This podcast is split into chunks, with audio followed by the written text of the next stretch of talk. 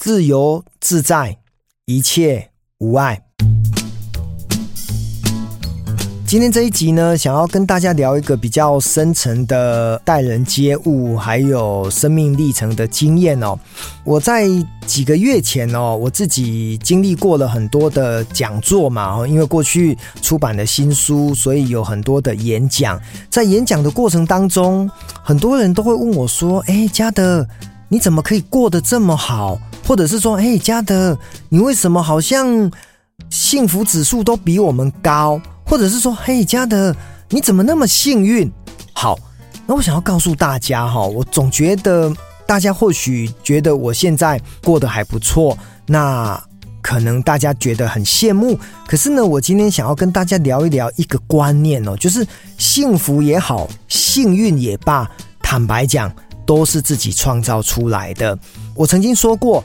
年纪不是衡量一个人是否成熟的关键，成熟的关键跟一个人的阅历、生命的一种抗压有极大的关系。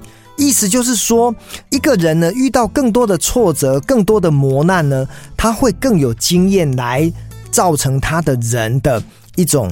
呃，算是比较成熟的一个样子哦，但是也有例外啊。什么意思呢？就是说，如果一个人遇到很多的挫折、很多的不幸，可是呢，他都去批评，甚至呢，都是去怪罪别人，那对他而言，这些坏事没有办法成为好事，因为对他来讲，这些都只是打击他，没有办法让他变得更好哦。所以，重点就是说。今天，呃，人生不如意十之八九，而不如意的事情既然占我们人生这么多，所以我们常讲说要常想一二嘛。可是八九既然不可免，你如何借势练心？就是把这些坏事当成好事，我觉得这个才是真本事。所以。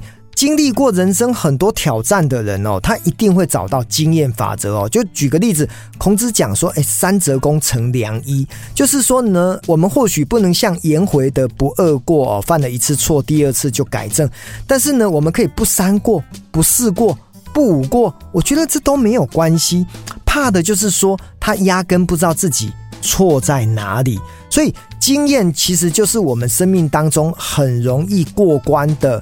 一种呃，算是一种心法，因为当你踩坑之后，你下次就知道哦，这个地方我不要再走过去了，不然的话又会受伤哈。所以经验法则很重要。可是另外一个方面呢，有时候的经验。也会太过于武断跟执着，因为你总觉得以前呢，一朝被蛇咬，十年怕草绳，所以呢，你总会觉得这样子做就是不好。但是呢，整个趋势、整个环境改变了，其实如果你没有与时俱进的话，你可能也是用错的观念在做一个不当的行为哦。举个例子好了，我每次演讲，我都会说，当年的 Nokia 就是一家手机公司，它。都在优化按键，怎么按得更顺。但是当贾伯斯发明了 iPhone，有了触控面板之后，其实那个按键式的优化已经一点意义都没有。可是呢，他却一直停留在过去的成功，忘记整个趋势的改变。所以呢，Nokia 后来就失败了。好，所以这个就是一种。不懂得趋势，然后呢，一直抓住他以为的优势，而导致失败的关键。所以呢，一个人呢，如果他能够继续接受教育，他就不会被教训。甚至呢，我会讲说，自我改变，呃，是重生；被人改变，可能叫往生。哈，所以就死翘翘了。那再回来哦，就是在经验法则过程当中呢，很多人当然能够从中去找到。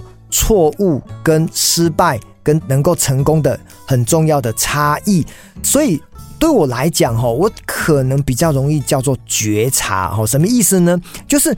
当你失败的时候，不要放弃任何一个失败可以让你变得更好的机会。很多人呢是一而再、再而三的踩坑，那很多人呢从踩坑过程当中，他已经领悟到更好的关键。所以我在我的生命品质的过程追求当中，我找到了哦，原来要更好的关键。就像我提出为什么一个人要热热情，热情的三要素就是常保微笑，因为伸手不打笑脸人。第二个呢，要永葆乐观，因为乐观是一项竞争优势。然后呢，人生的一个过程当中要永葆积极哈，因为积极的人呢比较有机会得到好处。所以微笑、乐观、积极就是我的热情三要素。所以回到在生命的品质，有些人会持续的提升，是因为他找到了。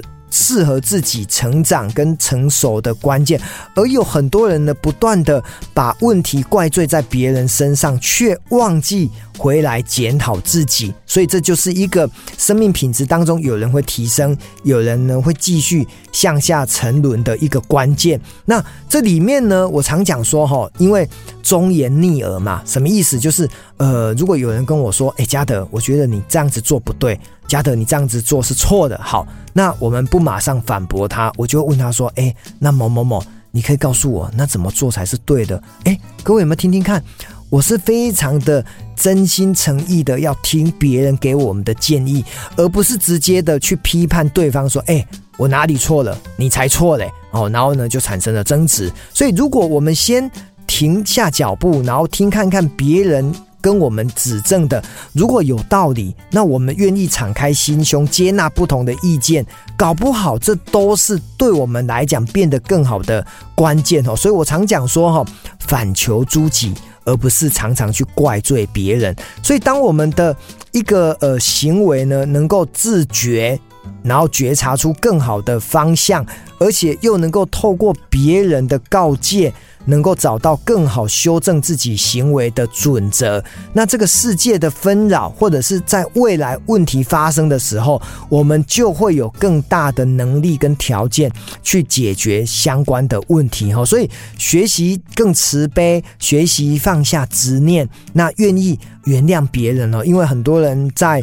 呃，人际沟通相处的过程当中，都会有一些主见，然后呢，就会对于一件事情耿耿于怀，所以到最后呢，他一直放不下。那当然呢，他的负能量就会变得比较强。那我一直告诉我自己哦，今日事今日毕以外，我能不能把过去别人对我的不好的行为，我尽量的选择遗忘。哈，我们对于有恩的人，我们要记住；对于呃伤害我们的人呢，我们记住这个事情的本质。但是对于这个人，能不能选择放下？哦，我今天也不是告诉大家我们要以德报怨。哈，因为毕竟这些伤害你的人，如果真的很惹人厌、很讨厌，我们就尽量的远离他，而不要让他长期的在我们心中滋长这些坏的。阴影哦，我觉得这都是不必要的哈，所以我人生过得比较幸福，过得比较幸运。我一直相信是因为我的心保持了一个很清明，保持了一种很乐观。那遇到了很多的坏事、鸟事，我都能够用一种啊，这就是生命的无常，把它视为日常。那。呃，慢慢的去品尝这些坏事，让这些坏事呢能够转个念，变成好事哈。所以我说苦难呢，其实是化了妆的祝福。当我们都能够非常心悦诚服的面对它，那也就能够一切无碍，然后过着自由自在的人生。